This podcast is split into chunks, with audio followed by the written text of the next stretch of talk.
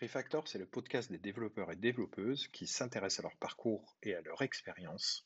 L'objectif est de vous enrichir à travers ces récits afin de vous ouvrir de nouveaux horizons personnels ou professionnels.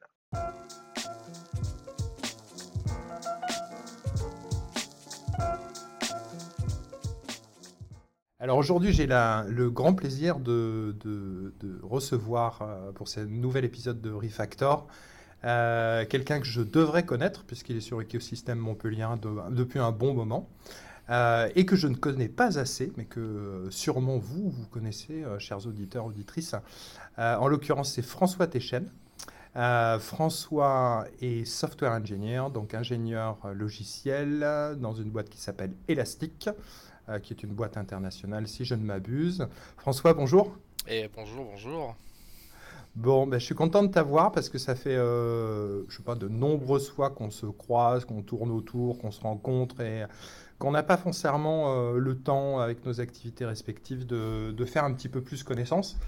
Donc, ben, l'idée, c'est ben, de profiter de ce petit moment-là de confinement parce qu'on vient d'être tous reconfinés de toute façon. Donc, il n'y a plus que ça à faire, enregistrer des podcasts. Euh, et boire de la bière, effectivement. Euh, déjà, François, est-ce que tu peux nous dire, euh, c'est une belle boîte, hein, Elastic, c'est une boîte prestigieuse, prestigieuse, pardon. Qu'est-ce que tu y fais? En prestigieuse je sais pas. belle boîte, ça c'est sûr. c'est une boîte qui est pas extrêmement vieille et qui est déjà bah, assez bien cotée au Nasdaq, etc. Donc ouais, c'est une bonne boîte, c'est très agréable, c'est sûr. Euh, alors moi qu'est-ce que j'y fais? Je suis euh, donc euh, software engineer. Alors mon vrai titre officiel c'est senior software engineer, mais bon je, je l'ai pas mis parce que j'en avais un peu rien à fiche. et je suis dans l'équipe cloud, donc je travaille dans le, le dans le produit cloud de Elastic, donc euh, Elastic Cloud euh, qu'on peut trouver sur cloudelastic.co. Et moi, je fais partie de l'area du coup delivery. Euh, du coup, moi, je suis, je suis dans l'équipe qui, qui optimise les builds pour toute la partie cloud, qui optimise la, enfin, qui fait le packaging des binaires pour Elastic Cloud Enterprise, donc qui est la version orchestration on-premise pour les, pour les clients. Et je m'occupe aussi de tout ce qui est développement de l'upgrader de l'orchestrateur. Donc en gros de la méta, du méta upgrade. Donc ça veut dire que si concrètement si tu fais des trucs pas terribles, euh, la boîte ne vend plus rien euh, à ses plus grands comptes, à peu près. Euh, non, parce qu'on a quand même un gros revenu de l'income qui est quand même fait sur Elastic Cloud Enterprise en mode SaaS. Mais après, c'est vrai qu'on a des, on a d'assez gros clients qui font du Elastic Cloud, Elastic Cloud Enterprise chez eux.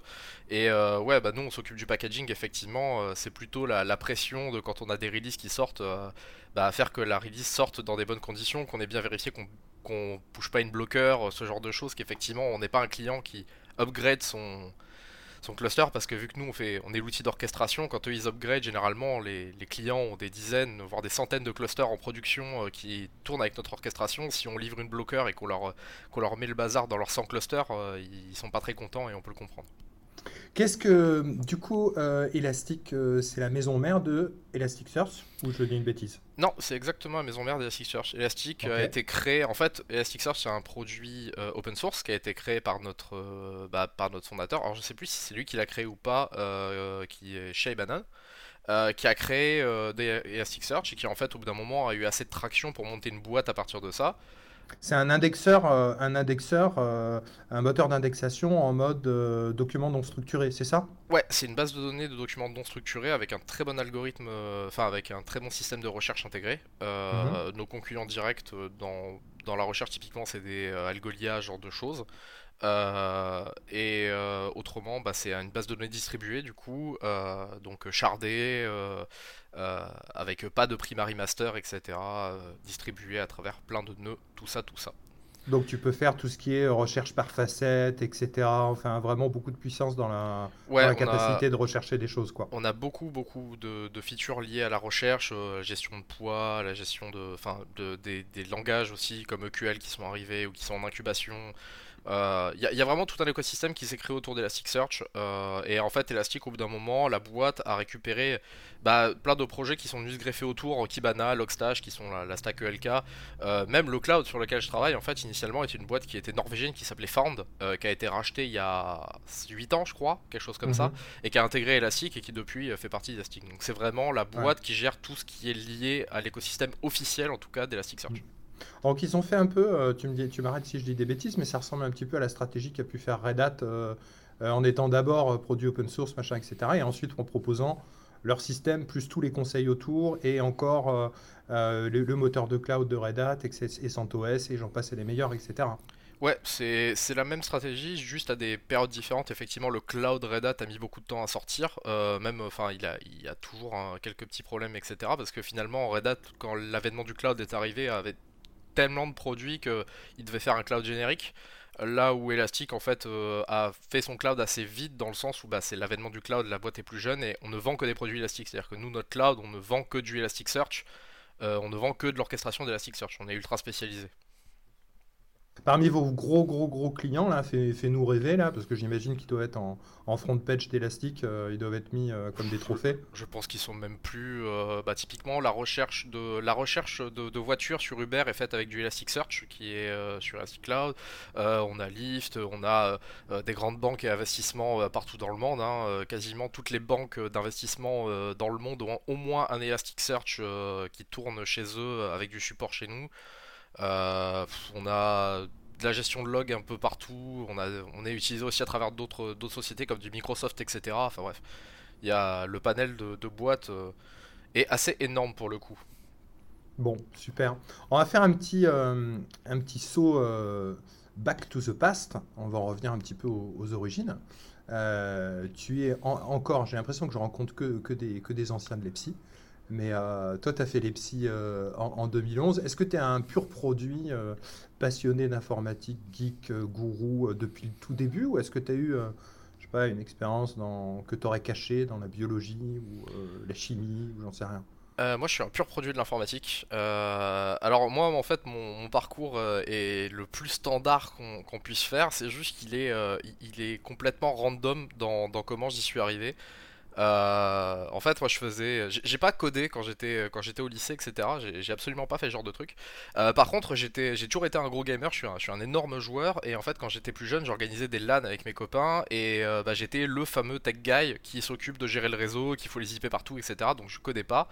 Mais par contre, j'avais une appétence pour l'informatique. Et, et en fait. réellement, ce que je voulais faire quand j'étais beaucoup plus jeune, c'est que je voulais faire créateur et concepteur de jeux de rôle. Euh, parce que je suis un énorme fan de jeux de rôle. Et en fait je me suis rendu compte très vite que ça gagnait pas de pognon. Et du coup euh, j'ai choisi quelle est la deuxième passion que j'ai le plus dans la vie c'est l'informatique. Et du coup je suis parti faire informatique. Et en fait j'ai atterri à l'EPSI complètement au hasard. Je, regrette un petit peu maintenant dans l'absolu pas, euh, pas l'école en elle-même. C'est juste que bah en fait c'est pas un titre d'ingénierie publique. Et du coup pour certains types de jobs ça peut être problématique. Mais en fait j'ai suivi un copain qui est au lycée en fait euh, voulait faire aussi informatique et il m'a dit viens je vais, je vais faire les psy et j'ai fait bah vas-y euh, go de toute façon aller faire une école d'informatique je te suis et puis voilà. Ouais vas-y il y a que 5 ans euh, go. bah en fait finalement j'avais regardé mais les programmes se ressemblaient tous finalement et surtout en fait moi je suis un, gros procrastinateur depuis très longtemps enfin ça, j'ai à la fois une grosse force de travail, un gros procrastinateur, et un des trucs que je détestais, c'était le fait d'avoir plein de matières dont j'en avais rien à fiche. Euh, typiquement au lycée, et je voulais c'est ça qui a fait que j'ai pas testé Polytech, etc. C'est parce que c'était trop généraliste et je voulais pas me taper de la méca, je voulais pas me taper de la chimie. Parce ou de la gestion ou autre chose, quoi. Bah, de la gestion, on en fait pas mal les psy finalement, mais, euh, mais vraiment, euh, moi je voulais vraiment partir vers de l'informatique pure et bah, finalement j'ai choisi dans, parmi les écoles qui faisaient que des cursus d'informatique pure et en gros il y en avait mmh. deux, quoi. Donc. Mmh. Et tu m'as dit, euh, tu m'as dit, euh, je suis un peu déçu parce que j'aurais bien aimé un, titre, un titre euh, d'ingénieur public, machin, etc. parce qu'il y a certains types de jobs auxquels on ne peut pas accéder sans ce type de diplôme. ça t'a porté à un moment donné préjudice ou il y a certaines boîtes où tu, tu te dis, tiens, j'y serais bien allé et qui t'ont. Tu as eu des RH qui t'ont dit. Alors, pas dans ah le bah monsieur, vous n'avez pas, de, vous avez pas de super titre d'école d'ingénieur, donc vous rentrez pas, quoi. Alors non, alors le style pour le premier job effectivement pour les grilles de salaire, mais ça c'est enfin c'est que les grilles de salaire et ça ça occulte, mais pas dans le privé, c'est plus dans le public pour le coup euh, typiquement. Et c'est plus pour le futur. euh, moi je suis assez friand de, de recherche en fait, de je lis pas mal de papiers de recherche, je m'intéresse beaucoup à, la partie euh, théorique de l'informatique et à la partie recherche fondamentale. Et, euh, et typiquement faire ingénieur de recherche c'est un truc que je me verrais bien faire dans le futur euh, plus tard, sauf que pour faire ingénieur de recherche, bah faut avoir un équivalent de bac plus 5 euh, un équivalent de bac plus 5 mais public euh, de type euh, éducation. Sauf qu'en fait, dans le cursus de l'EPSI, on fait passer un BTS, puis des crédits, on a des crédits RNCP, enfin je, les, les crédits, ECTS. voilà, les crédits ECTS. Et en fait, il se trouve que le BTS n'est pas reconnu comme un bac plus 2. Ce qui fait qu'en fait, j'ai un bac plus 1 de mon BTS et 3 ans de plus, donc j'ai un bac plus 4 en fait officiellement euh, reconnu en fait en équivalence de la fonction publique. J'ai un bac plus 5, mais reconnu bac plus 4 en fonction euh, de dans l'enseignement euh, public. Et du coup, je n'ai pas le titre de, je n'ai pas le master, ce qui me fait que je ne peux pas typiquement postuler pour un titre d'ingénieur de recherche. Écoute, je suis extrêmement déçu et je crois qu'on va arrêter le podcast immédiatement. Non, euh, bon, trêve, trêve de plaisanterie, mais c'est vrai qu'il y a encore euh, malheureusement euh, ce genre de choses-là euh, en France. Euh, je trouve ça absurde, hein. Euh, je trouve ça euh, en 2020, là, je trouve ça euh, complètement absurde, mais bon, euh, passons. Et alors, tu démarres euh, ta jeune carrière euh, dans une bonne vieille SS2I. Alors en fait, j'ai commencé en SS2I, mais même pire que ça, moi j'ai fait partie des premières sorties d'alternance en fait. Moi j'étais à l'école en troisième année quand il y a eu euh, la, loi Sarkozy qui du coup a redémocratisé l'alternance. Et du coup ma première expérience a été, euh, en, alternance. Et effectivement j'ai fait une expérience en troisième année et après j'ai commencé chez Capgemini en alternance. Stage puis alternance puis stage, donc j'ai travaillé euh, un an et demi chez Capgemini avant de m'exiler, effectivement. Bon souvenir, mauvais souvenir? Bon souvenir quand même, j'imagine, avec le recul. À l'époque, bon souvenir, euh, parce que justement, il y avait cette partie euh, gestion de clients, gestion de projet, euh, tout ce genre de choses qui mettaient un, peu de concret.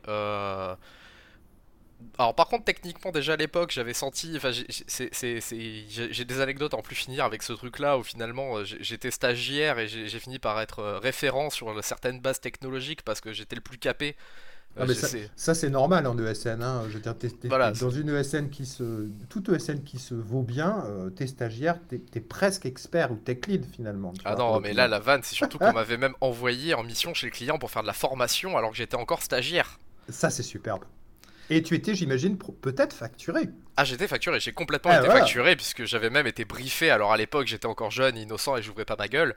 Mais euh, à l'époque, euh, effectivement, on m'avait même bien fait comprendre qu'il fallait surtout pas que je dise que j'étais stagiaire, euh, etc. Tu devais toucher des indemnités, euh, des gratifications de stage mensuelles qui devaient très probablement correspondre à à peu près la moitié d'une journée de TJM. À l'époque, ouais. Ouais. À l'époque, ouais, exactement. Ah, c'est un monde merveilleux. C'est toujours, euh, c'est vraiment un monde merveilleux. Donc bon, bref, tu fais tes premières armes là-bas. Euh, ceci dit, ceci dit, si, si on- il faut quand même rendre à César euh, ce qui est à César. C'est quand même euh, intéressant parce que tu fais tes premières armes. Notamment, je vois que tu tombes immédiatement dans la, dans l'écosystème Java.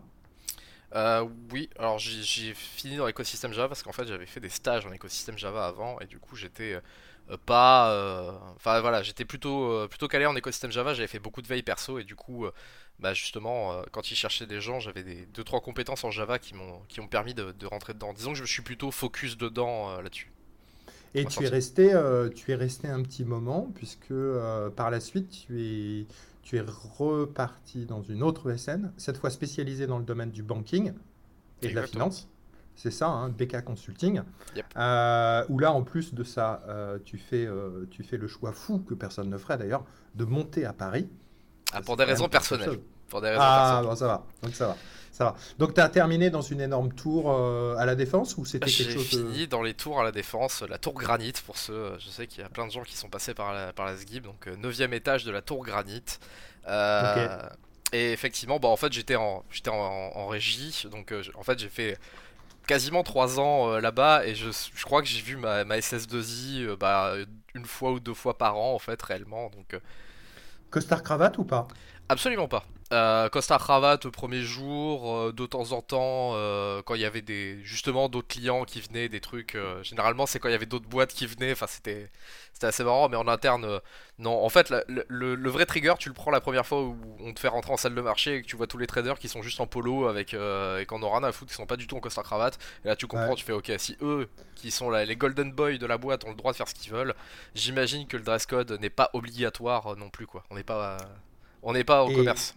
et ambiance un peu euh, le, le loup de, de Wall Street ou, ou- ou pas? Ah, pas du tout. Moi, je suis arrivé en 2008, juste après l'affaire Kerviel, et j'ai travaillé sur une des applis qui a été en cause dans l'affaire Kerviel. Donc, euh, pas Ah du ouais. tout. Euh, pas du tout, pas du tout. Euh, au contraire, c'est là que j'ai appris que euh, il y a, il y a une image d'épinal qu'il y a autour de, la finance. La finance n'est clairement pas, euh, n'est clairement pas un endroit où ils sont là pour se faire des potes, ils sont là pour faire de l'argent, c'est annoncé, mais c'est clairement pas l'eau de Wall Street, c'est au contraire beaucoup de gestion de risque, beaucoup de gestion de hedging, beaucoup de gestion de, de produits composés pour réduire le risque au minimum, et tout, tout se tourne autour de ça. Quoi. Il y a, on est très très loin du fameux truc à faire des gambles, euh, des gambles à 4 milliards. Quoi. C'est, ils vont faire des gambles à 4 milliards s'ils se hedgent derrière. Ou alors, euh, généralement, euh, c'est, juste un pari fou et justement, il faut, truander le système pour le passer. Quoi.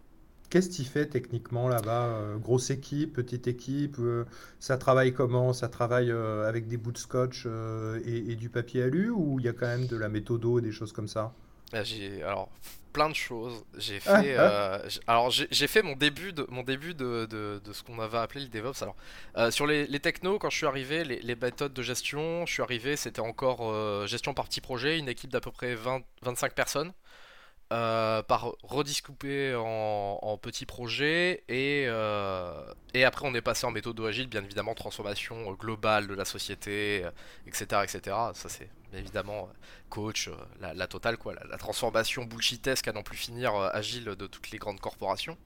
La transfo digitale, là. Ah ouais, c'était c'était encore les transfos agiles, hein, on n'avait pas encore, il y avait pas encore le bullshit terme digital, mais bon voilà, on avait, c'était bien rigolo quand même.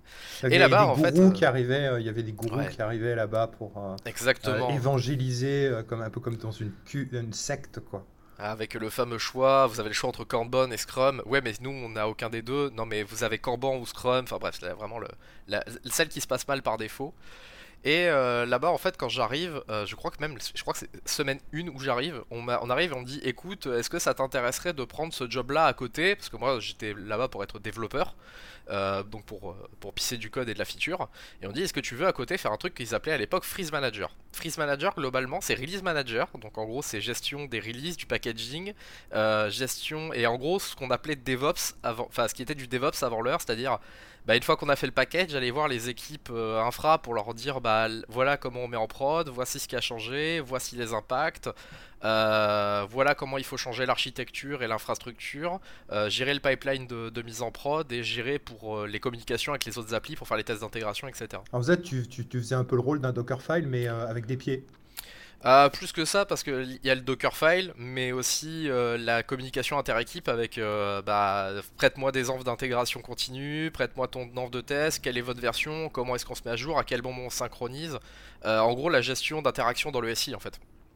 Et si, si tu étais Freeze Manager, est-ce que tes collègues là-bas t'appelaient Mister Freeze?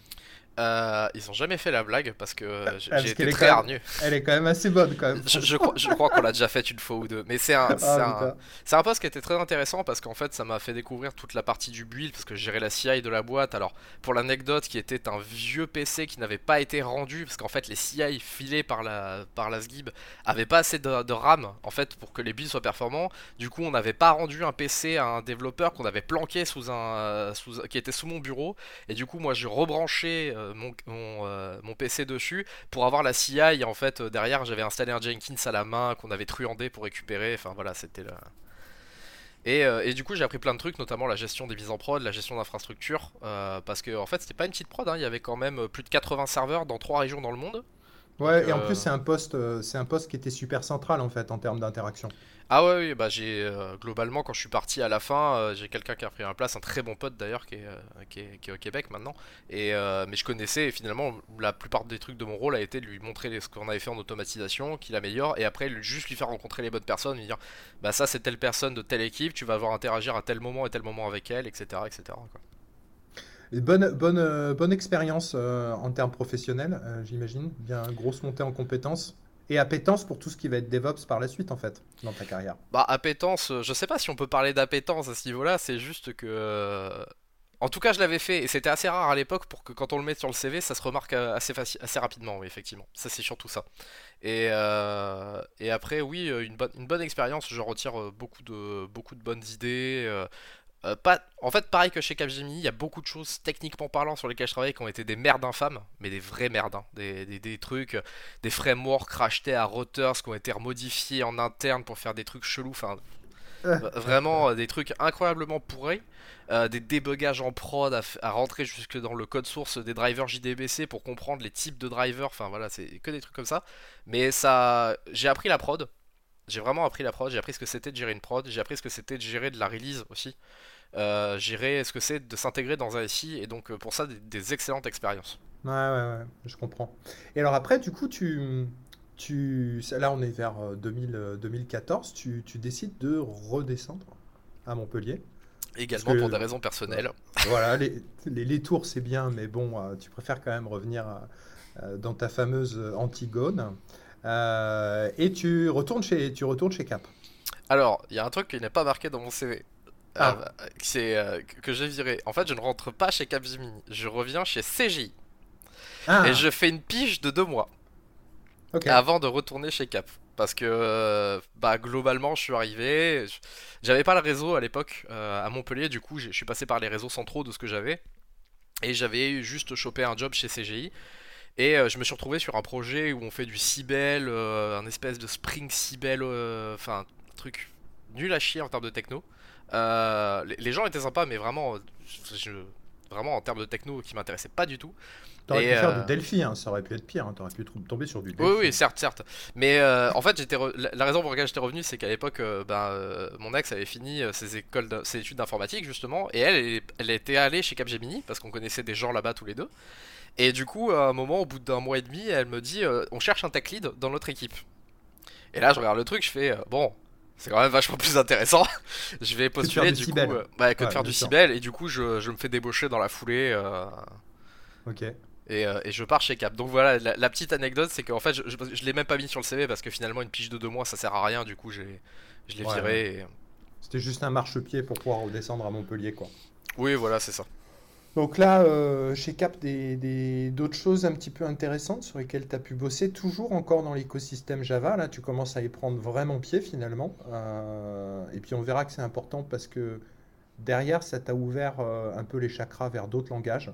je pensais à Clojure, je pensais à, Scala, je pensais au langage fonctionnel, à Rust, etc. etc. C'était la genèse de tout ça finalement. Bah, c'est surtout la c'est là où enfin c'est ce que j'avais fait. Je m'étais pas spécialisé dedans mais c'est ce que j'avais fait le plus. C'est là où j'étais à l'aise. Et j'avais une bonne connaissance globale de bah, de plein de trucs en fait. Euh, plein de frameworks etc euh, et, donc on m'a proposé de faire responsable technique et alors pour le coup là ça s'est extrêmement mal passé en termes de en, termes humains. Alors déjà pour la simple et bonne raison que je suis devenu responsable technique. Et euh, c'est cette expérience qui m'a permis de réussir à rater ma carrière euh, j'aime bien utiliser cette expression. Explique-moi ce que ça veut dire. C'est en fait, euh, c'est là où j'ai découvert que le management n'était pas fait pour moi. Que vraiment, c'est, c'est pas que je, suis forcément que mauvais dedans, c'est aussi que c'est quelque chose qui ne m'intéresse pas profondément. Et que du coup, je suis pas bon à ça parce que ça ne m'intéresse pas, mais profondément. Gérer, passer mon temps en réunion à écouter des gens me parler de problèmes que je, auxquels je peux répondre en 5 secondes juste en ne mettant pas les formes, etc., d'un point de vue purement technicien, et devoir passer ma vie à faire ça et à gérer des gens, euh, et juste en gros écouter les petits bobos, c'est pas pour moi. C'est, J'ai appris ça euh, durant cette année-là, et au moins ça m'a permis de rater ma carrière, entre guillemets. Ouais, mais responsable technique, du coup, il t'avait vendu ça? Ah, ah oui, vendu euh, beaucoup de management en fait. Bah en fait c'était responsable technique, donc je devais euh, bah, passer mon temps à, vérifier en gros le code euh, de, mes petits copains, mais également à parler avec l'équipe d'architecture du client Et euh, en plus, c'était deux projets différents qui étaient sur la même code base. Euh, donc en gros, je devais gérer euh, les clients, les interactivités avec chacun des clients qui voulaient des choses différentes sur certains projets, les, analyses de qualité qui arrivaient dessus, gérer les équipes en interne pour qu'elles arrivent à communiquer et à faire en sorte d'être alignées sur les mêmes codes time base parce que ils avaient quand même réussi à vendre sur la même code base, c'est-à-dire que les mecs codaient sur le même repo quand même, un projet en agile et un projet en cycle en V. Ah oui, c'est bien. Ah, c'était. Euh, enfin, du coup, je passais ma vie à faire de la gestion. Bien évidemment, le projet se passant moyennement. Aussi, passer ma vie en réunion dans les gestions de crise, etc. Et euh, bah, à la fin, même plus pouvoir mentorer les équipes, quoi. Et, euh, Ouais, tu, faisais, tu fais, en fait, ce poste-là, c'était concrètement gérer que des problèmes en permanence. Bah, c'est responsable technique dans. Enfin, il n'y a pas que ça, mais là, c'était responsable technique sur un projet qui se passe pas bien. Donc, c'était gérer des, des, gérer euh, les seuls trucs qu'on me demandait de gérer dans mon équipe en fait finalement c'était les euh, les, les euh, machins et les méchants il m'a modifié mon code alors que moi je voulais pas le client qui est pas content parce que le truc répond pas exactement à la spec alors que la spec est mal indenté enfin est mal mal positionné et c'est juste que comme ils prennent un presta pour faire la spec ben du coup faut se battre avec le presta enfin que des trucs comme ça. Donc du coup ça parachève de savoir que c'est pas ça que tu veux faire et tu replonges pour ton expérience d'après, euh, où tu vas chez Biopinion, euh, donc euh, du coup sur Montpellier, tu replonges dans la tech cette fois. Ah, j'étais quand même bien dans la tech avant, mais c'est juste que, en gros, je devais dans le dev plutôt. En fait, je devais tricher. En fait, je devais tricher. Je partais en, je partais en call avec euh, avec mon, laptop et je codais durant les réunions. Je faisais des trucs dans les réunions parce que j'en pouvais juste plus quoi. Euh, et, puis surtout, je, me suis vite rendu compte qu'il y avait beaucoup de réunions où en fait, y allait, elle durait une heure. En fait, au bout de 5 minutes, t'avais compris à quoi allait servir la réunion et tu pouvais passer les 50 minutes suivantes à juste écouter d'une oreille et en fait, t'avais tout à fait compris. Il y avait pas besoin de plus. Donc euh, à partir de là, enfin bref c'est un peu à ce moment-là, euh, je, reprends pour, euh, pour, pour, voir en, parallèle au niveau de la timeline un peu comment ça se déroule, mais pour cette nouvelle expérience où tu rentres chez Biop, Biopinion, euh, en tant que développeur back-end, on est en 2015, c'est à ce moment-là que tu décides aussi de d'être sur Montpellier Tech Hub et tu nous en parleras un petit peu aussi. parce que tu as aussi une grosse vie en parallèle de ta vie pro, tu as aussi une grosse vie semi-pro communautaire Montpellier, Montpellier-Rennes. Ouais, j'ai beaucoup, beaucoup d'activités. Ouais. beaucoup d'activités euh, en parallèle de cette vie pro, mais toujours aussi euh, du côté de la, de la, tech, de la tech et euh, de la communauté Montpellier-Rennes. Très, très inscrit là-dedans. Donc, chez Biop, tu te retrouves développeur back-end. Et alors là, je vois pas mal de technos qui diffèrent des technos d'avant. du Clojure, du Python, du Mongo, du Docker, etc. etc. D'ailleurs, en fait, une stack assez sexy selon moi, assez intéressante. Bah c'était une... Elle était dans l'air du temps, clairement au moment de la sortie c'était euh, c'était euh, clairement ce qui se faisait. Il y a plein de trucs qu'on a essayé aussi parce que vu qu'on était au tout début du projet, on était vraiment en mode expérimentation totale. Qu'est-ce qu'ils font euh, cette boîte? C'est quoi leur... Alors c'est de la pub, euh, mais c'est de la pub euh, sous forme de widget d'opinion. En fait, c'est de la pub native. Euh, donc, c'est un, widget qu'on intègre sur des sites qui permet en fait de faire des sondages, etc. et en fait, à partir de là, il y a des annonceurs qui peuvent effectivement faire des sondages bah, sur leur marque, etc. pour que ce soit diffusé. Donc, c'est un type de pub, mais c'est une type de pub native. Après, ça a vachement évolué depuis que je suis parti. Parce que moi, quand je suis parti, le, business model était encore en train de se chercher. Euh, et, ouais, c'était euh, c'était très sympa parce qu'on n'était pas très très nombreux, c'était vraiment mode startup. J'avais voulu partir en startup en mode justement, euh, bah potentiellement pouvoir essayer plein de trucs parce que j'étais déjà au jug depuis un certain temps, j'expérimentais déjà à côté. Et je voulais, voulais tester cet, esprit startup de d'innovation, de ne pas avoir de frein, de pas avoir à me taper des clients qui sont au million d'euros qui vont m'expliquer que c'est comme ça que ça marche ou le fameux truc qui m'a fait hurler euh, quand j'étais euh, chez Capgemini, la notion de euh, les process sont plus importants que les gens en fait. Hmm. Ouais. Et équipe de combien de équipe de combien de personnes? Comment ça se passe techniquement là-bas ce, ce, plongeon dans les dans, dans, dans l'expérience startup finalement? une petite équipe j'imagine? tu dis que le projet est un peu naissant. Bah, on était une équipe avec. Euh, on était 4 devs au total. il y avait deux fronts, euh, deux, deux.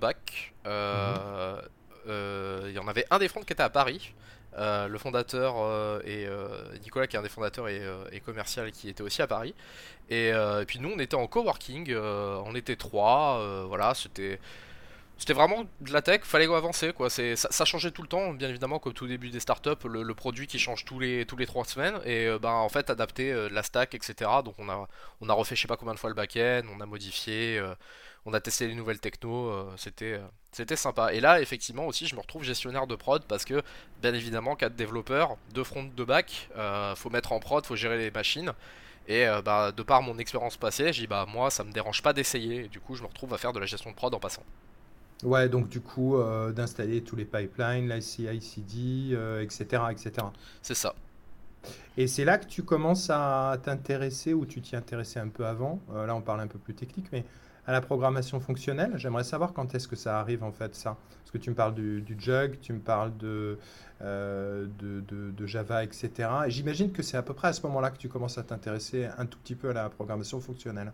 Ouais, effectivement, c'était quand j'étais chez Cap par, euh, bah, le Jug parce que j'étais euh, j'étais pas encore j'étais pas encore au bureau du Jug, mais j'étais encore j'étais très actif dans le Jug. J'y allais tout le temps, j'allais aux réunions le lundi, etc. Donc là, tu as, dû passer des moments avec Olivier Nouguier, avec Olivier, Eric, Tex, ouais, voilà. La, la bande la clique, quoi, les, les, trois mousquetaires, quoi. Exactement, et également la bande qui deviendra le, le, cœur de Montpellier Tech Hub un peu derrière, avec euh, Quentin Boileau, Fabien Bernard, etc., qui sont, euh, euh, enfin les anciens Thomas Girard, etc., qui sont, on va dire, les Romain Maleki, etc., qui sont vraiment le, cœur dur de cette époque-là. Effectivement, bah, Olivier, Olivier, Arnaud, même Eric, étaient à parler de Scala, etc., de toujours des nouveaux trucs, et bah, en discutant, ils, avaient, ils ont piqué ma curiosité. Et euh, comme je suis quelqu'un de très curieux, bah, j'essaye, j'essaye. Et là, bah, on a l'opportunité de faire du closure euh, chez Biopinion. Et je dis, bon, vas-y, on va tenter quoi. Ouais, c'est ça, parce que c'est fonctionnel si je ne m'abuse closure. Oui, c'est fonctionnel, mais par contre, c'est pas typé, euh, c'est pas fortement, c'est pas statiquement typé, enfin, c'est statiquement typé à l'exécution, mais pas à la compilation. Alors là, tu sais qu'on vient de perdre à peu près 97% de nos auditeurs avec ce que tu viens de dire. Non, je plaisante. Pour les auditeurs qui voient pas, c'est vendredi après-midi et on est en train de boire une bière. Euh, à Montpellier Tech Hub, du coup, qui arrive à ce moment-là, à peu près, euh, création 2015, euh, fin 2015, début 2016. Pourquoi, comment, d'où ça vient cette idée Alors, toi, tu, toi tu, tu, tu, participes à la création, c'est ça? Ouais, Ouais, ouais, euh, enfin, j'organise beaucoup les, les, les, réunions. Euh, globalement, je, je sais plus exactement qui c'est qui a lancé l'idée, mais euh, à l'époque, il y avait le Jug, le Jug qui était extrêmement présent une fois par mois, très régulier, etc. Donc, auquel j'étais, je crois qu'à ce moment-là, je venais de passer vice-président du Jug, quelque chose comme ça. Et, et à côté, bah, il y avait la FU, puis il y avait, le Montpellier JS aussi qui était, qui était assez actif. Et globalement, à un moment, on discute, bah, parce qu'on se connaissait un petit peu aussi, parce qu'on n'était pas sélectif non plus à n'aller que à notre meet-up, et on finit par se, dire, bah en fait, euh, comment vous faites vous pour gérer des choses, comment vous gérez, alors nous on explique qu'on a une asso, qu'on a, qu'on a un compte en banque, qu'on a des sponsors, etc. Et on finit par se dire, euh, ça serait bien qu'on trouve un moyen de tout se mettre en commun, parce que bon, en gros, on peut tous se faire de la pub, juste qu'on fasse un réseau de salles, un réseau de meet-up, euh, un réseau de, de, de communautés.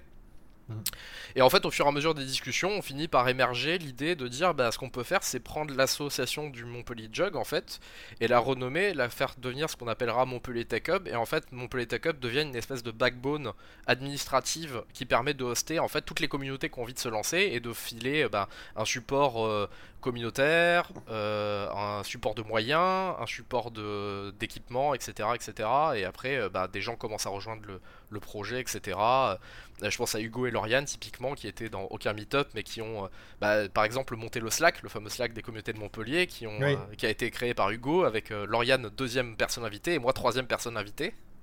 Ok. Numéro 1, 2 et 3. Exactement, et puis après, maintenant on est à 2700 personnes, mais enfin voilà, c'est parti que de petits trucs comme ça, et c'est juste fait à regrouper des gens et à discuter, euh, bah justement, qui avait envie de lancer quoi, etc. Ça me, pose une, euh, ça me pose une question. Donc, si je comprends bien, euh, pour résumer, c'est une sorte d'agrégateur et de fédérateur d'autres associations pour en faire un, un véhicule, un véhicule plus sensé sur bah, l'écosystème de Montpellier. C'est surtout ce que ça permet. les forces finalement. C'est ça, ça regroupe les forces et surtout ça permet aux autres communautés de ne pas avoir à monter d'association pour avoir accès à tout ce que procure une association, c'est-à-dire un compte en banque, euh, une assurance, euh, enfin voilà. Et du coup, ça me fait me poser une question. La, la, création de communauté, euh, l'animation de communauté, puisque toi tu es quand même très très dedans, avec les gens dont tu as parlé aussi. J'imagine que c'est quelque chose qui n'est pas forcément évident en fait. C'est très compliqué. C'est extrêmement compliqué l'animation de communauté parce que ça peut être, euh, ça peut être très frustrant. Euh, ça peut être extrêmement frustrant parce que des fois on va investir un temps considérable euh, pour finalement un retour qui va être très faible. Euh, typiquement avec euh, le Covid en ce moment, c'est pour ça, euh, spoiler pour ceux qui, qui, trouvent qu'il n'y a pas assez de meet-up, etc. Alors pas que à Montpellier, mais partout en France où leur communauté disparaîtrait. c'est souvent parce qu'en fait, avec les gens qui sont en live quand on fait des meet-up en ligne, passer, prendre 5-6 heures de sa vie pour avoir 10 personnes connectées, ça fait cher l'investissement en temps en fait. Même si c'est très beau, etc., et qu'on le fait pour la beauté du geste, quand on le fait au bout d'un certain temps, ça commence à devenir difficile. Ouais, c'est un peu ingrat, quoi. C'est un peu euh, ouais, frustrant, comme tu dis. Faire de l'associatif euh, pour ce genre de communauté, c'est toujours euh, pas ingrat, mais c'est vrai que c'est quelque chose où on n'attend pas un retour sur investissement. Mais il y a des fois, par contre, quand on est fatigué, etc., et qu'on voit le retour qu'il y a de ce qu'on a fait, bah on se dit, est-ce que ça vaut vraiment l'investissement en temps que j'y ai mis Je suis pas vraiment sûr. Euh, et, oui, effectivement, c'est difficile parce que, bah, déjà parce qu'on n'a pas de ligne directe avec les gens la plupart du temps. Euh, euh, tout le monde veut des choses différentes, chacun n'est pas au même niveau. je sais typiquement, on n'a pas tous les mêmes envies sur ce qu'on a envie de voir. Il y a aussi la, volonté de ce qu'on veut faire. Est-ce qu'on veut accompagner des jeunes? Est-ce qu'on veut faire du réseau? Voilà, ce genre de choses. il faut toujours se mettre d'accord et ça se fait assez organiquement, ça marche bien. C'est juste que c'est animer une communauté, c'est pas quelque chose de facile, ouais. Non, ouais, c'est bien ce que c'est bien euh, ce dont euh, je m'aperçois. Alors pour les gens qui nous écoutent, qui ne seraient pas montpelliérains, à Montpellier, il y a une scène euh, communautaire tech qui est quand même assez active.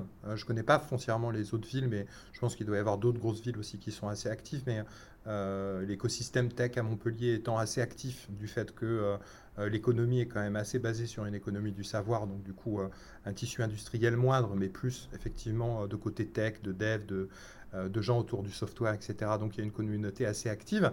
Mais, euh, mais c'est vrai que ça n'a ça, pas l'air facile de l'extérieur. Euh, je vois les prises de bec qu'on peut, peut faire aussi des fois sur la communauté Slack. les gens sont aussi... alors je ne sais pas si c'est l'effet aussi du Covid, de la situation et du contexte, ça doit y participer à mon sens aussi, mais ça, crée voilà, un système où les gens sont peut-être des fois un petit peu euh, peuvent s'emporter, etc. Donc il faut aussi modérer finalement tout le monde derrière. Bah, après, euh, il y a plusieurs manières de gérer des assauts, hein, c'est sûr, mais nous on est beaucoup plus dans le côté euh, c'est la personne qui a envie de faire quelque chose le fait. Et si quelqu'un a quelque chose à dire bah il faut qu'il fasse il faut qu'il le fasse. C'est la liberté d'expression il y a liberté d'expression. Alors bien sûr, euh, toute mesure gardée en essayant chacun à son propre chef, mais c'est euh, enfin avec ses propres sensibilités. Mais c'est beaucoup plus la notion de dire, on, essayer de pas critiquer un truc qui est fait par quelqu'un d'autre si lui il a pris le temps de le faire et que nous on l'a pas fait. Voilà, c'est ça. Euh, par contre, ouais, en fait on a on, a on a beaucoup de gens. on a des sensibilités différentes, etc. Ça, ça marche bien, on ne se prend pas on se prend pas la tête hein, finalement, euh, nous dans la partie organisation. Euh, après, c'est beaucoup plus des questions de temps et des questions de. Bah, des questions aussi de temps de vie à certains moments. On avait des gens qui étaient extrêmement actifs à certains moments, qui ont eu des enfants et qui maintenant bah, du coup sont plus du tout actifs. Euh, il y a aussi la question du renouvellement.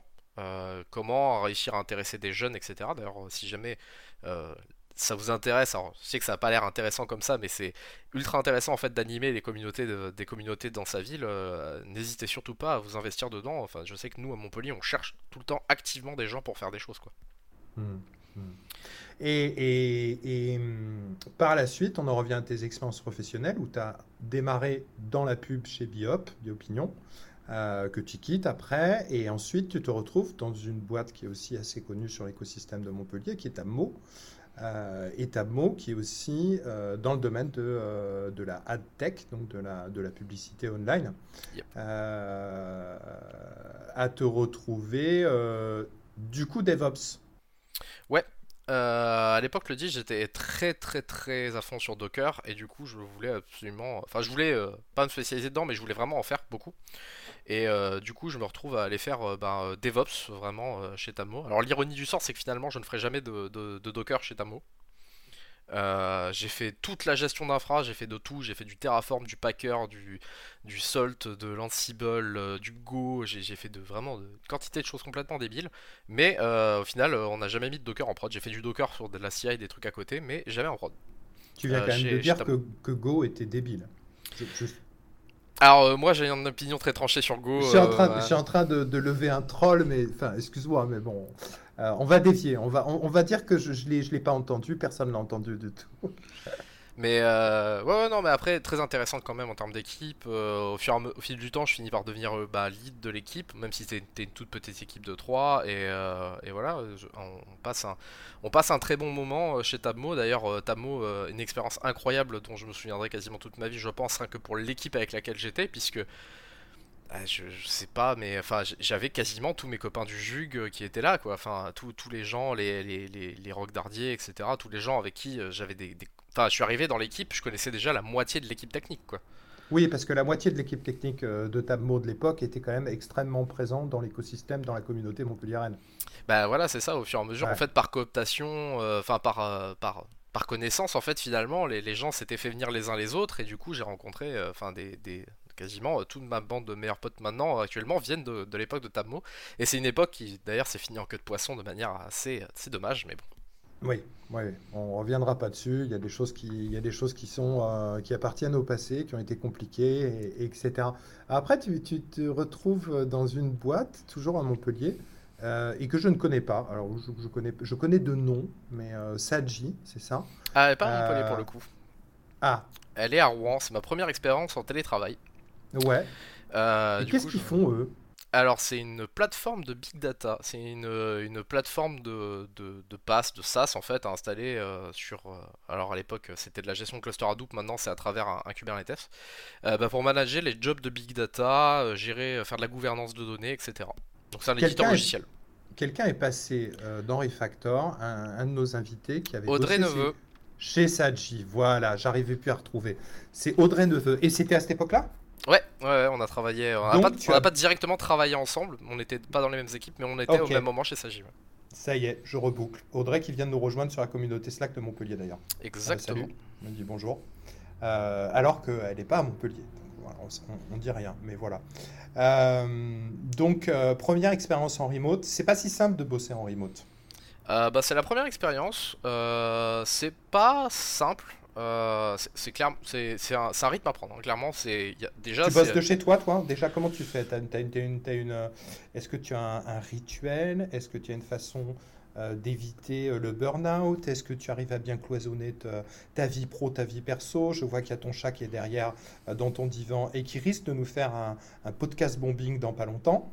Mais comment tu fais? Raconte-nous un petit peu. Ça peut être intéressant pour les gens qui nous écoutent en ce moment même.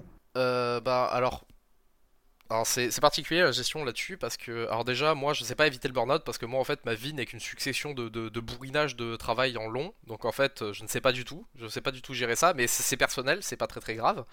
Euh, par contre derrière euh, quand j'étais chez Sagi tout le temps que j'ai pas chez, Sagi je n'ai travaillé que de chez moi ou ponctuellement de temps en temps aller travailler dans le, le à Cap Omega typiquement j'allais euh, dans le dans le hall du milieu et euh, je me foutais en 4G et euh, je bossais avec là parce que j'avais des, potes qui bossaient à gauche à droite et du coup ça me faisait une activité sociale. Et je faisais que de temps en temps et depuis, quelques, depuis quasiment un an maintenant je vais au coworking aussi. D'accord. Tu vas, à, tu vas à quel coworking? Je vais au coworking, euh, ah coworking Montpellier qui est derrière la gare maintenant. Oui, oui, oui. D'accord, d'accord. C'est un petit coworking associatif, associatif, exactement. Il me semble. Exactement, ce qui moi me va très très bien ça permet quand même de voir des gens et de se pas se retrouver de temps en temps trop tout seul aussi. C'est ça. Alors après, il y a aussi le côté euh, C'est vrai qu'avec les communautés, pendant un an, à force d'animer les communautés le soir, le week-end, etc., en fait, je voyais beaucoup de gens à l'extérieur, du coup, ça, ça allait, j'alternais assez bien. Euh, mais par contre, c'est vrai que c'est intéressant euh, pour la pause midi, etc., d'avoir des gens avec qui on discute, euh, même, surtout dans le côté coworking, discuter avec des gens qui sont pas forcément dans la technique, le côté, la sérendipité, justement, le côté discuter avec des gens qui sont journalistes, traducteurs, etc., moi, je trouve ça très intéressant. Ouais, carrément. C'est, quand tu parles de traducteur, tu parles de Sam. Ouais, bah il y a, y, a, ça, Mehdi Pierre, bien évidemment. Tu vois, je connais, je connais tout le monde aussi. Euh, donc, en parallèle de tout ça, euh, tu continues à être euh, enseignant depuis 2015 à Lepsi Ouais. De temps en temps. Qu'est-ce que tu y fais là-bas? Qu'est-ce que tu J'imagine tout ce qui va être container, DevOps, etc., etc. Alors, j'ai donné des cours d'ORM au début. Euh, après, j'ai fait cours de cloud et gestion de conteneurs, effectivement, que je continue à donner maintenant. Et à un moment, j'ai donné aussi des cours d'architecture logicielle, euh, cours que je ne fais plus actuellement parce qu'il a tout simplement été supprimé. Ah, Euh, pourquoi? Parce qu'en fait, c'est devenu caduque, l'architecture logicielle? Non, non, pas du tout. Je sais pas pourquoi. Euh, les, les, les, programmes, pédagogiques, euh, voilà, les programmes pédagogiques changent. Je donnais des cours euh, à une, à une au troisième année en architecture logicielle. Je trouvais que c'était un peu tôt, mais bon, et du coup ils l'ont viré pour le mettre un autre moment sous un autre nom. Ah, euh. Ils le mettent quand même ailleurs. Ils n'ont ils ont pas supprimé l'archi logiciel. Alors ils ont supprimé l'archi logiciel, mais ils ont recréé un autre cours, je pense, pour les quatrième et les cinquième années, qui doit pas être s'appeler architecture logicielle, mais qui doit refaire des parties. Enfin voilà. Enfin, c'est les, les programmes pédagogiques de l'EPSI sont faits à Paris pour tout le groupe, et voilà, moi je prends les cours qu'il y a quand, quand j'ai les compétences. Non, parce que ça peut être intéressant pour euh, les futurs systèmes d'information qui, sont, qui vont être bâtis dans les dix prochaines années, qui soient quand même bâtis avec un brin d'architecture logicielle. Dans l'idée, ça peut être sympa. Quoi. Oh, ça, après tout, hein, c'est pas comme si c'était déjà le cas euh, depuis un moment alors qu'on l'enseignait. Hein. Ouais. Euh, et c'est important pour toi la, la transmission de la, de la connaissance? Bah, pour moi, c'est vraiment pour ça que j'ai commencé à faire du communautaire initialement. Euh, les, premiers trucs de communautaire que j'ai fait, c'était pour, euh, pour partager, aller euh, discuter à la bière, etc. de, de, ce qu'on fait. Et le partage de la connaissance, c'est très important. Moi, j'ai toujours été impressionné de se dire qu'on est quand même un métier, on est une industrie où un savoir qui pourrait se monnayer, qui d'ailleurs dans d'autres industries se monnaie, est donné librement sur Internet et entre les gens. Enfin, j'ai jamais connu, quasiment jamais connu d'informaticien qui refusait de parler de son truc dans sa boîte, même dans une boîte concurrente, tant que c'est que de la technique et que c'est pas des orientations business. Alors que je sais pas, j'imagine pas un avocat euh, donner ses tips and tricks de comment est-ce qu'on gère certains types de contrats si c'est son gagne-pain, quoi. Alors que nous, on est une industrie où tout le fait, quoi. Déjà, l'avocat, il te serre la main, euh, t'as perdu 500 balles, hein, quand même, à la base. Donc c'est un peu comme ça, quoi. Euh, je, dis ça, c'est l'expérience qui parle. Euh, et, donc, du coup, cette idée de transmission de connaissances, tu la mets aussi en œuvre parce que tu es speaker. Euh, tu es speaker, tu as, fait des, des conférences comme euh, DevFest, DevOps et, et d'autres conférences, mais je vais en revenir carrément peut-être à la plus importante, en tout cas, j'imagine, de cœur pour toi, qui est la création de Sonitech avec tes potes du Montpellier Tech Hub euh, aussi, j'imagine, ah euh, qui a eu lieu à Première Tech en 2018.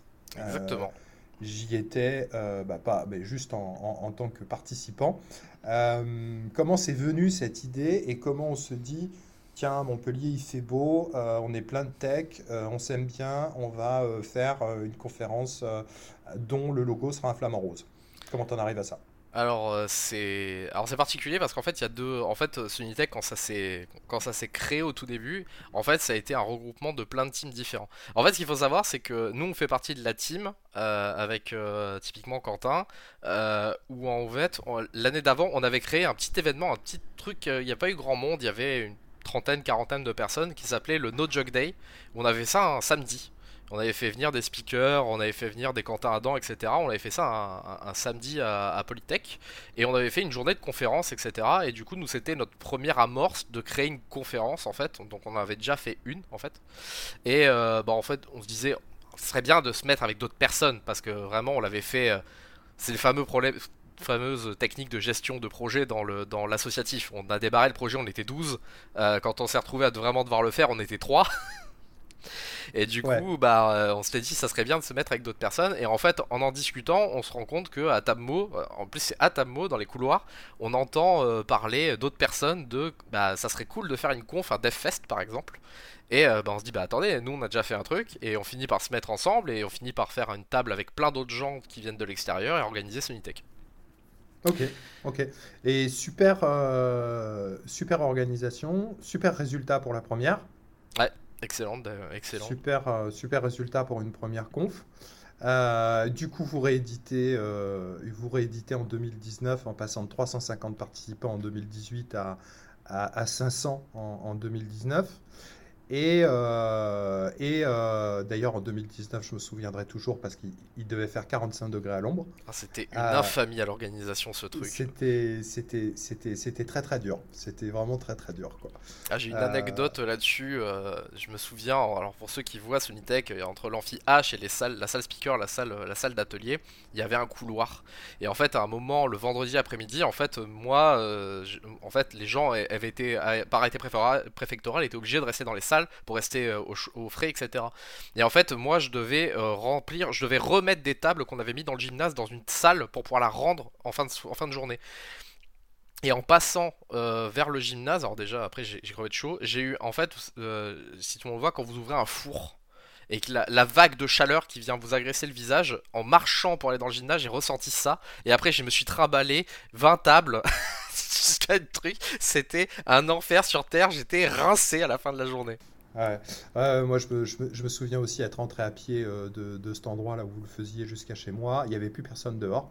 Il n'y avait plus que des gens avec des parapluies qui essayaient de se, on rasait les murs pour essayer d'avoir de l'ombre et, euh, c'était vraiment euh, très très méchant. Là, c'était lors de la, la, canicule de l'année dernière.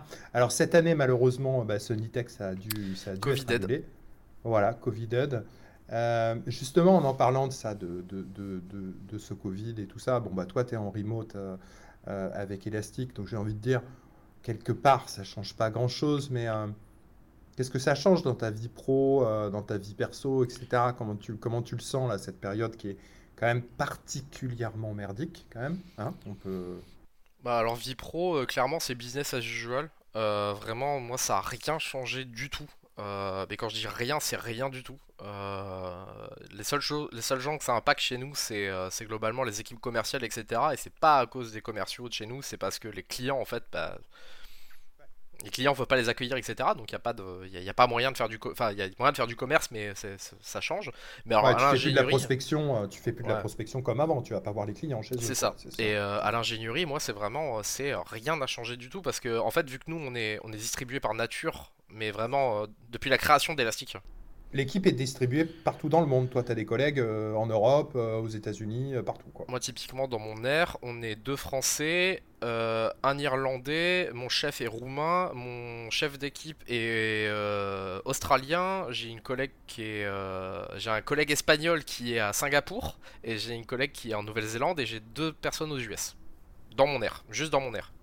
Comment vous gérez ça? Parce que il y a eu beaucoup de bouquins sur les équipes distribuées euh, complètement. Euh, il y a eu, euh, tu vois, je pense au bouquin de David Einmeyer Hanson, la Remote mm. de Basecamp. Ah ouais, je vois et Jason Fried, qui sont des fervents défenseurs de ça et qui pensent que c'est probablement l'étape ultime de, de, de, l'évolution d'une boîte dans la tech, c'est-à-dire de, de, devenir complètement distribuée. Est-ce que tu y crois à ça? Et de l'autre côté, j'ai une autre question. Ça, c'est la première question. Mais la deuxième, c'est un Comment ça se passe au niveau culture d'entreprise, au niveau lien, au niveau... Parce que malgré tout, on est, euh, c'est euh, Alain qui disait ça, le philosophe qui disait euh, l'homme un animal social. et on a quand même besoin de rencontrer des gens, etc. Comment tu crées une culture d'entreprise dans une boîte remote comme ça, complètement distribuée?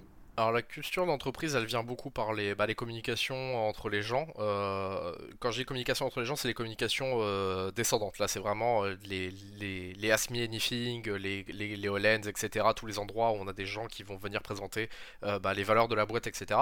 Et en fait, il y a des valeurs qui transpirent, typiquement le fait que tous les chiffres soient publics. nous, autre exemple, en termes de... Le fameux, on a un truc qui s'appelle le Elastic Care chez nous, le, le, souci élastique, on on va traduire ça comme ça où effectivement dès qu'il y a eu le crise du Covid qui est arrivé, euh, la boîte a mis à disposition de tous les salariés 20 euh, jours de, de, congés offerts par la boîte qu'on peut prendre quand on veut pour euh, si jamais on a des problématiques pour les enfants. pas pouvoir travailler, si même nous, si même moi je me sens pas bien pour des raisons X ou Y, que je me sens oppressé chez moi, j'ai le droit de prendre des jours de congé pour offrir de la boîte en fait tout simplement. Donc euh, ça fait partie genre de choses qui apportent de la valeur, en fait, finalement, euh, un sens euh, en termes de valeur à la culture d'entreprise. D'accord. Après, c'est difficile d'arriver à s'harmoniser. Typiquement, moi, il y a un truc qui me fait beaucoup rire, c'est que quand on a les, les, les productions de produits, euh, en fait, euh, tout le chat est en ébullition dès qu'il y a une feature parce qu'il y a tous les Américains qui balancent des amazing, yeah, awesome dans le, chat. Ça, me fait marrer parce que c'est leur culture. C'est pas, c'est pas méchant. C'est juste que globalement, euh, moi en tant que Français et comme beaucoup d'autres, typiquement, c'est ah c'est cool, hein, mais je vais pas, je vais pas exulter dans le chat, dans le chat Zoom. Alors que là, eux, par contre, c'est c'est la foire à la saucisse dans le chat. C'est incroyable et, et ça me fait beaucoup rire. Et ça, en fait, ça fait partie de ces différences qu'on ne peut pas effacer, tout simplement. Mais après, euh, c'est vraiment très resserré autour des valeurs. En fait, c'est assez simple. C'est il y a une culture qui est, on n'est pas dans la culture humaine et sociale. Ça, en gros, il y a le perso pour le faire. Après, c'est juste qu'on fait tous, on est tous bienveillants les uns avec les autres, notamment parce qu'on est en remote et que ça fait partie des trucs. C'est euh, don't assume, don't assume malice. Ne pensez pas que quelqu'un est en train de vous insulter, etc. C'est peut-être partie du principe d'abord qu'il s'est mal exprimé, parce qu'on est tous à l'écrit et que c'est compliqué. Et du coup, on est tous bienveillants entre nous, et après, ils prennent juste pas les gens pour des cons. On fait, ils embauchent des gens qui sont compétents, ils leur font faire les choses qu'ils ont envie, ils donnent des objectifs qui sont atteignables, et ils laissent les gens faire ce qu'ils ont envie de faire dans la technique. Et à partir de là, bah forcément, les gens, euh, bah, il y a une bonne culture de travail qui se met en place. Après, c'est sûr que je vais pas, euh, on se voit deux fois dans l'année pour aller boire des bières, mais euh, ma, culture de, voir des animaux sociaux. Je vais au coworking, je vois des gens, j'ai mes potes et pour ça. C'est juste, pas, euh, juste pas foncièrement tes collègues de travail que tu vois tous les jours, c'est simplement. ça. Euh, Par contre, c'est les collègues de travail euh, qui, avec qui on se respecte énormément, qui sont très compétents, etc., avec, un, avec justement un très bon niveau, qui sont toujours bienveillants, et surtout, bah, le management ne te prend pas pour un con, et à partir de là, bah, ça ne peut que bien se passer. quoi. J'ai une autre question à, à, te poser qui me taraude un peu. Tu as un contrat de travail, quoi? Français. Français. Parce que Elastic, on est 70 en France, donc euh, en fait on a une SARL euh, avec. Il y a une entité française. On a une entité, française. Parce que, pardonne-moi, mais derrière la question sous-jacente, c'est que ces entreprises totalement distribuées, le droit international et le droit les droits nationaux n'ont pas été vraiment faits pour ça, si tu veux. Tu vois ce que je veux dire? Ah oui, complètement. Alors, ce qui se passe souvent, alors, quand, en gros, ce qui se passe, en tout cas chez Elastic, et j'ai eu l'impression que c'était le cas dans beaucoup d'autres sociétés qui étaient distribuées par nature. C'est euh, en gros, on fait toujours un contrat de travail local et on essaye d'avoir quand on peut et qu'on a une structure. Et on respecte les, les, les, euh, les, les règles, droits les, droits locaux. C'est-à-dire que moi j'ai mes RTT, euh, j'ai mes congés payés français, je cotise, il n'y a, pas, a pas de problème. Et quand il n'y a pas assez de monde pour avoir une entité, ils passent par une entité de portage. Hmm. Ils, prennent une boîte locale où ils demandent. Euh, ils, font pas, ils font pas de contracteur en fait. Ils passent par, par un portage local pour gérer le truc jusqu'à ce qu'il y ait assez de monde et à partir de là ils pour créent une, une entité. Ouais, ouais, d'accord, d'accord, d'accord. Euh, et c'est un bordel sans nom pour les HR. Hein. Franchement, les RH ah qui sont dans ce genre de euh, boîte clairement ne jouent. Enfin, c'est très particulier parce que dès que tu as la moindre question sur ta, ta, ta, législation à toi, tu tombes sur un RH qui est pas français, bah il faut qu'il demande quoi il faut que tu, faut, faut que tu lui expliques les, les, jours, les congés enfants malades ou les. ah, typiquement, là, il n'y a pas longtemps, pour donner des cours à Polytech, j'ai dû demander une attestation employeur. Et du coup, vu que sur mon contrat, c'est le contrat français, c'est euh, SARL France, arriver à faire comprendre qu'en France, il fallait absolument que j'ai le cachet de la boîte française, ça a été. Euh, ça, s'est bien fait, mais ça a été une gageur quand même. Tu m'étonnes. Et alors, j'ai encore une autre question par rapport à ça. Euh, parce que euh, nos software engineers, euh, nos, développeurs, nos développeuses, il y a quand même une, question, c'est qu'aujourd'hui, effectivement, on est en période de Covid, ça va être une crise, une crise majeure, etc. Donc, les emplois dans les écosystèmes, même si, tu vois, Montpellier, c'est un peu dynamique, ça devient quand même compliqué de trouver des jobs, même pour des devs. Euh, donc il faut fatalement euh, essayer de regarder, parce que je pense que tu t'en fais rêver pas mal si tu veux, euh, dans ta position à Montpellier, bosser pour une boîte américaine, tranquillou comme ça. et je me dis, je me dis derrière l'anglais, parce que, enfin, soyons clairs, c'est pas, c'est quand même pas un secret, c'est un secret de polichinelle, mais l'éducation, l'apprentissage de l'anglais en France est quand même la, pire catastrophe depuis l'invention de la Fuego. Euh, donc, à peu près, hein, quand même. Euh, comment, comment, comment, tu t'es, comment tu t'en es sorti, toi? Avais, avais, Je veux dire, j'imagine, entretien en anglais, machin, test technique en anglais, test avec toute l'équipe en anglais, j'en passais les meilleurs. Tu avais déjà un bon niveau? Ah, Dès qu'on a distribué, de toute façon, on est obligé de. Tout est, tout est en anglais. tout est en anglais. Mais tu avais, avais, déjà un bon niveau? Tu as travaillé ton anglais? Comment ça s'est passé? Alors, moi, j'ai un alors je vais pas dire que j'ai un niveau incroyable, j'ai un bon niveau de base. En fait, j'ai eu un, j'étais extrêmement mauvais quand j'étais beaucoup plus jeune. Quand j'étais au collège, notamment, j'étais extrêmement mauvais parce que moi je suis de Perpignan et du coup j'étais bien meilleur en espagnol qu'en anglais et je comprenais pas la structure grammaticale de l'anglais. C'est-à-dire que moi, pour moi, j'avais la structure française, espagnole et l'anglais ça me parlait pas. Mes parents m'ont envoyé en Angleterre pendant un mois. Et après, quand je suis revenu, bah, après avoir passé un, mois, bah, du coup, j'étais devenu euh, très correct en anglais. Et du coup, en fait, ça s'est toujours bien goupillé.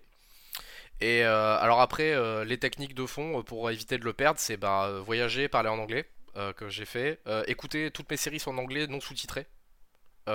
du coup, pour maintenir le, la, la, la, Non sous-titré, hein, c'est important. Hein. Alors sous-titré en anglais au début, puis après non sous-titré. Ouais.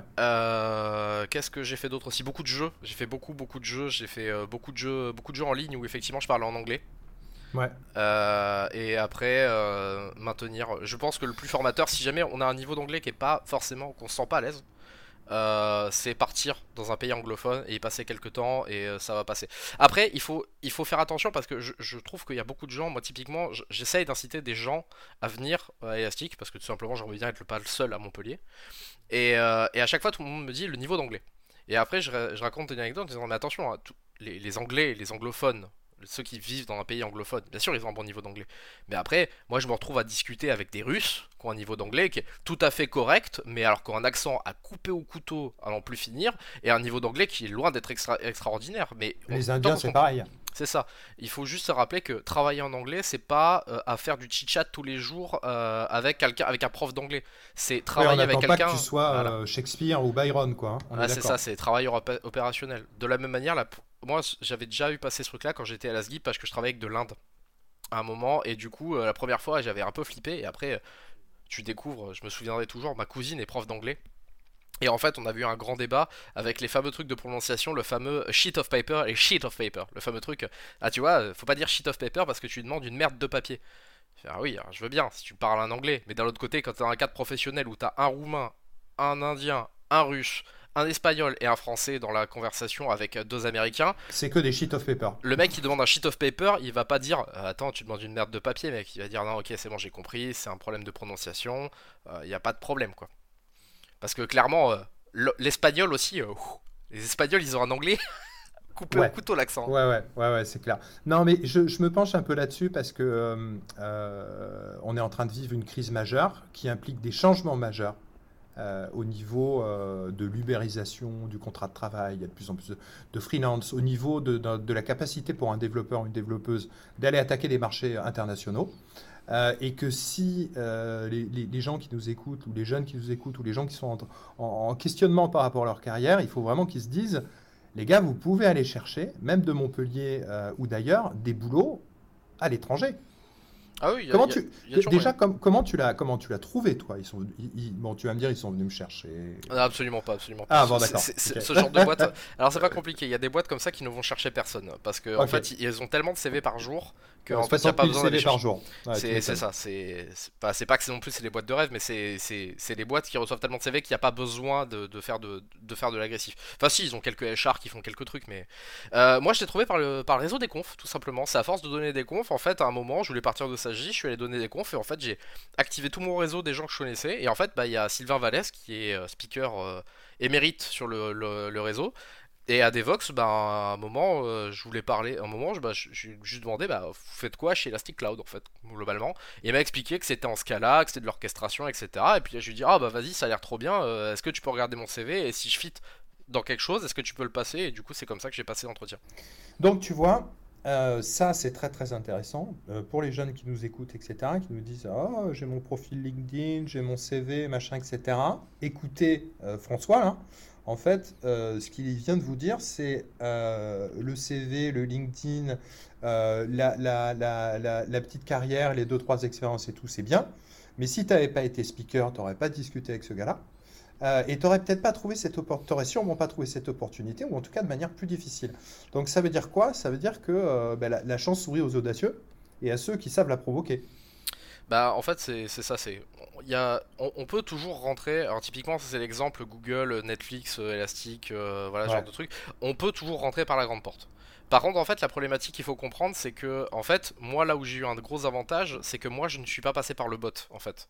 C'est-à-dire que c'est des boîtes qui reçoivent tellement de CV qu'en fait il y a un bot de tri qui passe avant. Alors que moi, vu que c'est quelqu'un en interne qui a fait passer mon CV, je suis pas passé par bot de tri. J'ai quand même dû me taper mes 6 entretiens en anglais, j'ai été checké sur toutes les coutures en termes de niveau, c'est pas le problème. Je, je suis pas arrivé là par, euh, par, népotisme. Mais par contre, euh, moi euh, c'est sûr que je suis pas sûr que j'aurais pu rentrer si j'avais juste apply sur Greenhouse comme ça en disant Ah ouais, le job m'intéresse. Parce que parce que peut-être que le bot aurait vu Epsi Montpellier et que je rentrais pas dans les petites cases du machin, du truc international et que du coup il aurait juste automatiquement filtré mon CV. Ouais. En, bah, en parlant de ces bots, euh, euh, où je comprends d'un autre côté quand tu reçois, euh, je sais plus combien de... Je crois que Google reçoit des centaines de milliers de CV par jour.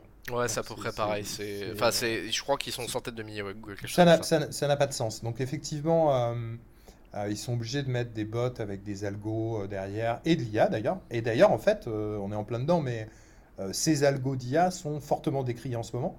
Euh, parce qu'il y a du machine learning, parce que du coup ils apprennent par rapport à des données, parce que les données sont biaisées euh, de base et parce que les algos les débiaisent pas. Donc fatalement tu vas avoir ben, sûrement plus de nanas qui vont être dégagées, euh, sûrement plus de blacks ou de, ou, de, ou de gens de minorité qui vont être dégagés, de gens qui ont des parcours atypiques qui vont être dégagés, etc. etc., bah, En fait la problématique qu'il va y avoir c'est toujours la même, c'est que y a, vu qu'ils vont se baser sur en gros Enfin, je, sais pas, mais typiquement, je pense qu'ils vont se baser sur les CV qu'ils ont en interne. Je crois que c'est ce qu'ils avaient été chez Amazon aussi.